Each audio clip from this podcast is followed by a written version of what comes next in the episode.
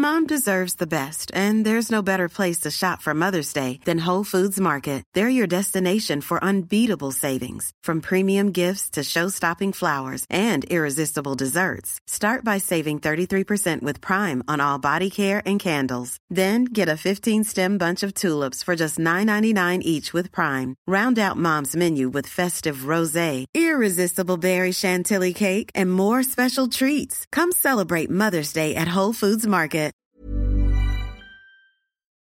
Chers auditeurs, Dear listeners, bonjour. welcome in Comme d'Archi Podcast Season 4 Saison 4, dans le monde fascinant des architectes. and in the architectural projects. Je suis Anne-Charlotte Deponte, passionnée d'architecture et docteur des universités en histoire de l'archi. I am one of the spokespersons of Anne Charlotte, who is a PhD in architecture history. Merci Thank you d'être avec moi aujourd'hui. to be with us today. Et And maintenant, now, lundi en français, place au talent. and Wednesday, let's talk projects. In English, of course. Bienvenue dans Comme d'Archi. Chers auditeurs, bonjour et bienvenue dans notre série d'été de la saison 4 de Comme d'Archi. Aujourd'hui, nous allons vous parler de l'onirique château d'Abadia, à partir d'une synthèse écrite par Esther sur le sujet. Un château tourné vers les étoiles, vers l'Orient, et ancré dans ces terres basques? Le château observatoire d'Abadia est situé à Hendaye, au Pays basque. Il fut construit entre 1864 et 1884. Qualifié de testament de pierre, c'est une œuvre à dix mains au moins. Celle des commanditaires Antoine et Virginie d'Abadie, celle des architectes Eugène Viollet-le-Duc et son disciple Edmond Dutoit, et celle du paysagiste Eugène Buller. Ce dernier conçut le parc paysager et décida notamment de l'emplacement du bâtiment, car cette construction fut autant un projet architectural qu'un aménagement du territoire. Nous y reviendrons. Sur les rampes du perron, deux crocodiles grandeur nature, gueule béante, symbolisent le voyage. Entrons ensemble dans ce château que les rumeurs disent inachevé à cause de Napoléon III. À cause de Napoléon III Eh oui, en 1836, Antoine d'Abadie rencontre Louis-Napoléon Bonaparte sur la frégate pour le Brésil. Antoine d'Abadie est en mission pour l'Académie des sciences. Le futur Napoléon III est en exil. Plus tard, devenu empereur, celui-ci promit de poser la dernière pierre du château d'Abadia, en reconnaissance des services que lui avait rendus Antoine d'Abadie. Il ne vint pas. C'est pourquoi une pierre manquerait à l'un des balcons. Bien sûr, ce n'est qu'une légende, mais entre bestiaires exotiques, silhouettes crénelées, décors orientaux et influences médiévales, le château lui-même se veut rêve et raison, science et mysticisme. Dressé face à l'océan, côtoyant les montagnes de la Corniche basque, le château allie plusieurs inspirations. Orientalisme, romantisme, gothique rayonnant. Cependant, il est du style néo-gothique propre à Eugène Viollet-le-Duc. En effet, les élévations sont caractéristiques de l'architecte qui a théorisé une architecture moderne reposant sur des savoir-faire anciens. Par contre, le plan à ogive n'est pas de lui. Il fut dessiné par Clément Parent, le premier architecte, qui avait été licencié par Antoine d'Abadie. Ce dernier était un savant hors du commun. Astronome, géographe, géophysicien, linguiste, juriste, numismate, ethnographe, Antoine d'Abadie était un érudit universel. Il était passionné de culture orientale, mais aussi de culture basque dont il était originaire par son père. Tout jeune, il rêvait de découvrir les sources du Nil, ce qui l'amena plus tard à vivre onze ans en Afrique, en Éthiopie. Il en dessina la première cartographie. Il reçut la Légion d'honneur ainsi que la Grande Médaille d'or des explorateurs. Il fut membre et président de l'Académie des sciences, à qui il légua son château. Il fut également membre du Bureau des longitudes, de la Société de géographie, de la Société d'anthropologie ou encore de la Société de philologie, dont il est l'un des fondateurs. Son épouse Virginie partageait sa grande érudition et c'est d'ailleurs elle qui suivit de près le chantier. Le programme de l'édifice lui-même donne à voir les intérêts des commanditaires entre occupation mondaine, activité savante et spiritualité. Il comporte une aile de réception, une chapelle et, plus inattendu, un observatoire astronomique et une bibliothèque. Cette dernière est d'ailleurs placée au cœur du château. Selon les principes de Viollet-le-Duc, le programme était établi en premier lieu. La forme architecturale lui était ensuite adaptée. Ainsi, chaque élément était justifié par sa fonction.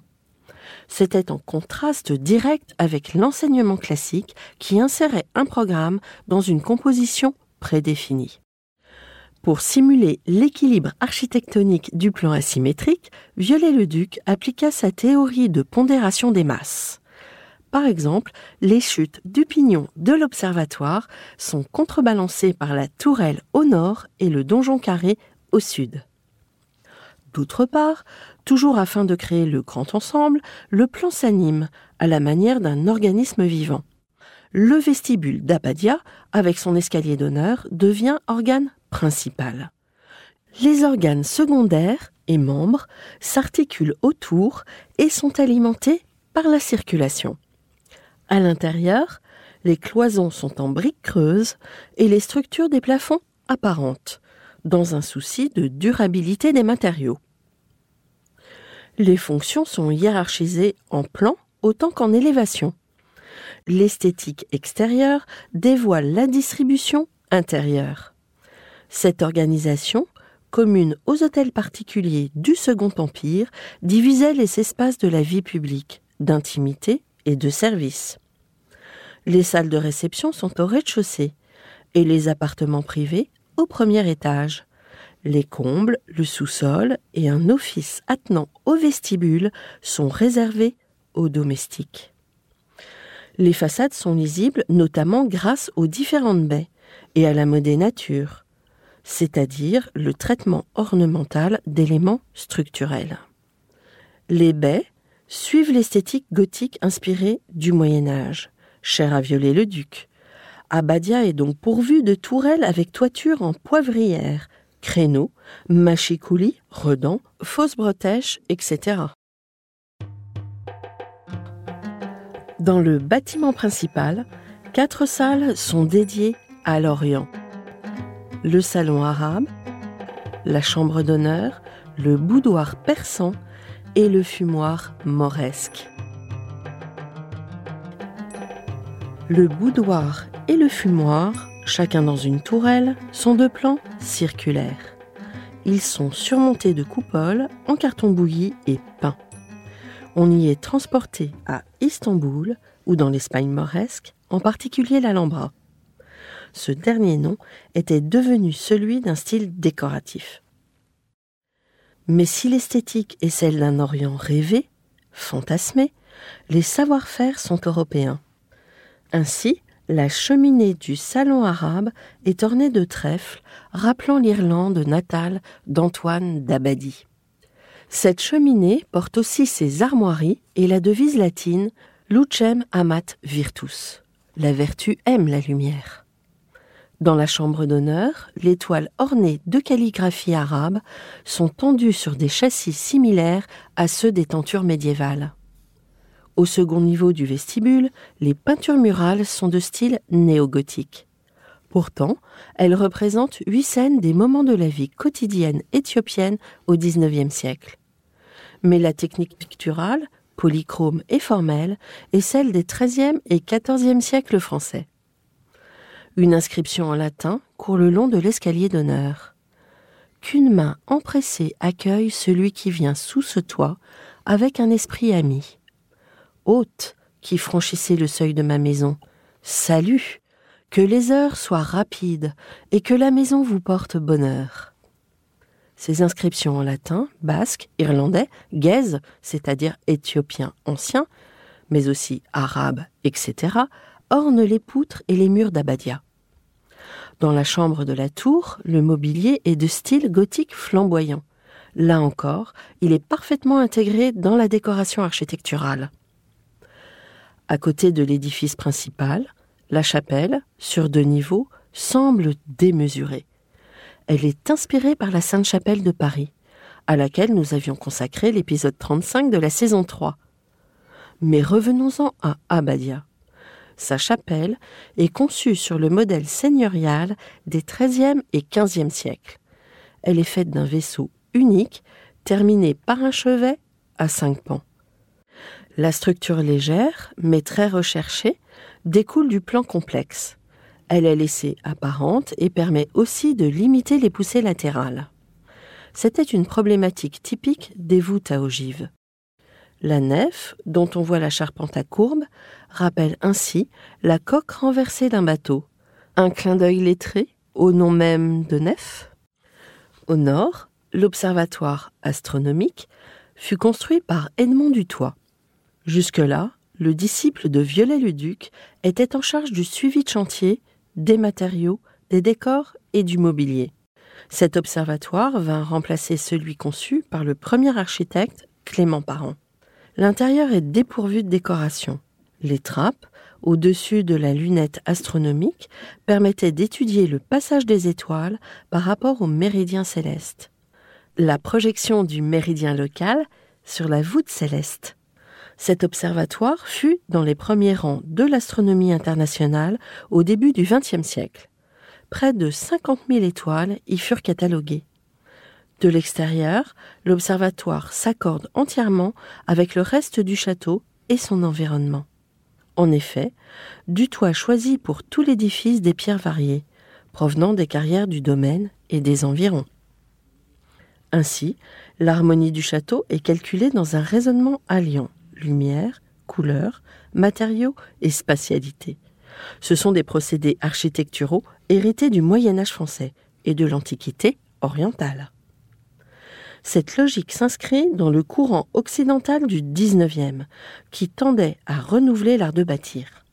Eugène Viollet-le-Duc en était l'une des figures de proue.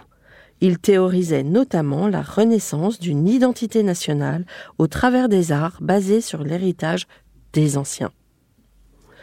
Cette harmonie s'étend aussi au parc paysager et fonctionnel que le château couronne et domine. Il est signé Eugène Buller c'est un écrin façonné par la corniche basque.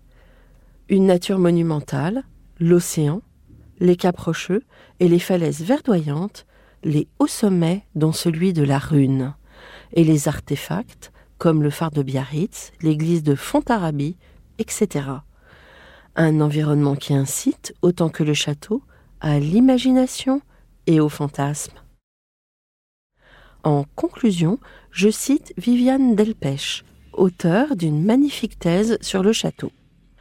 La triade Viollet-le-Duc du toit d'Abadie imagina une authentique œuvre d'art totale, anticipant de quelques années seulement ce concept de l'art nouveau. Il ne faut pas omettre le rôle essentiel de l'aménagement paysager dans l'identité artistique d'Abadia, qui achève ainsi de créer une entité sociale et territoriale à part entière. Il ne faut pas oublier qu'Abadia était une demeure de son temps, une illusion du Moyen Âge et du voyage qui véhicule les pratiques de la société du XIXe siècle.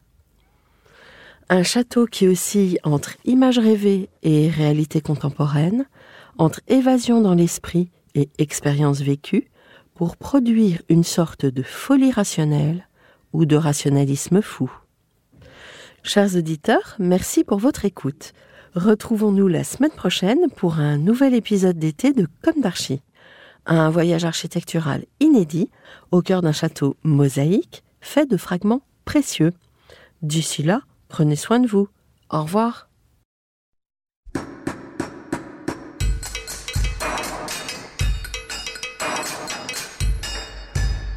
Chers auditeurs, merci pour votre écoute. Merci à Julien Rebourg, réalisateur, qui nous accompagne sur la partie son.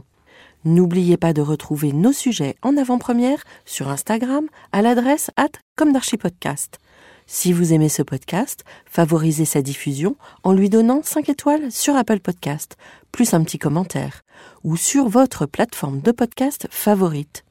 Et surtout, abonnez-vous pour écouter tous nos épisodes gratuitement. À bientôt, et d'ici là, prenez soin de vous.